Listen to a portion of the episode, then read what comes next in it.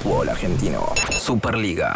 San Martín de Tucumán presentó ante el Tribunal de Arbitraje Deportivo un reclamo contra la AFA en el que pide el ascenso a la máxima categoría del fútbol argentino. Luego de haber terminado primero en la zona B de la Primera Nacional cuando se suspendió el campeonato por el avance del coronavirus, el club tucumano entiende que si no se juega por los descensos, tampoco se debe jugar por los ascensos. Consideran que deben tomarse las posiciones tal cual estaban antes de que se detuvieran los certámenes argentinos en la AFA sin embargo, pretenden que se dispute la definición para ascender a primera. Hoy presentamos el recurso ante el DAS sobre el tema que define los torneos y los ascensos, basado en un artículo que dice que cuando una temporada se suspende, se define por mérito deportivo, afirmó Daniel Crespo, abogado de San Martín de Tucumán. Esta situación es atípica, pero la decisión sobre el tema de los torneos también lo es, por eso hoy hicimos la presentación al TAS y detalló que San Martín de Tucumán está haciendo todo lo posible por defender su situación actual en la justicia deportiva. La decisión de AFA de suspender los descensos y definir en cancha a los ascensos